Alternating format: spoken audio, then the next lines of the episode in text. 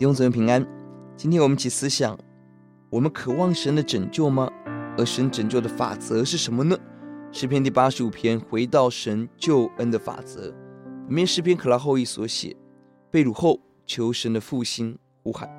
结构上采过去、现在、未来三部曲。一到三节，过去神曾经施恩；四到七节，现在的苦情；八到十三节，展望未来神要做复兴的工作。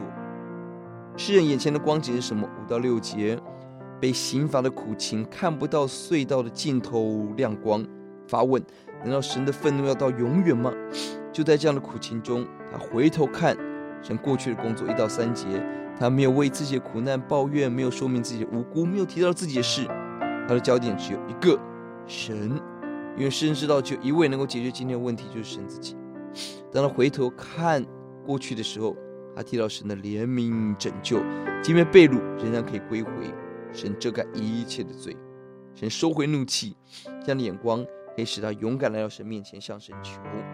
八到十三节展望未来，提到了神施恩的法则，只要我们顺服在法则，必然得救。我们渴望福气，但是我们要发现，福气跟我们对神的回应连接在一起。第八节，我们渴望平安吗？但我们要聆听神的道。要悔改，离开妄行。第九节，我们渴望神的救恩荣耀吗？而我们需要走在敬畏神、害怕神、遵行神话语的道路。第十节，平安兴隆是我们期待的。神的平安跟神的慈爱彼此接吻，就是不可分开。神的爱才有平安。如何得到神的爱？十一节，忠信诚实来到神面前。神从天上把公义赐给我们，就是平安。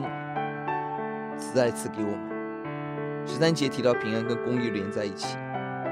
换言之，弟兄姊妹，今天我们渴望得着平安，得到神的爱吗？关键是我们有没有诚实来到主的面前。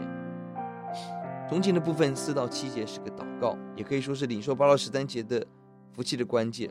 第四节，求你使我们回转，做求你转向我们，我们要转向神，求你止住怒气，重得神的慈爱。要记得第九节，他的救恩诚然与敬畏他的人相近，叫荣耀住在我们的底上。苦楚中，我们呼求神的救恩领导我们，神也呼求我们的敬畏要重新回到神的身上。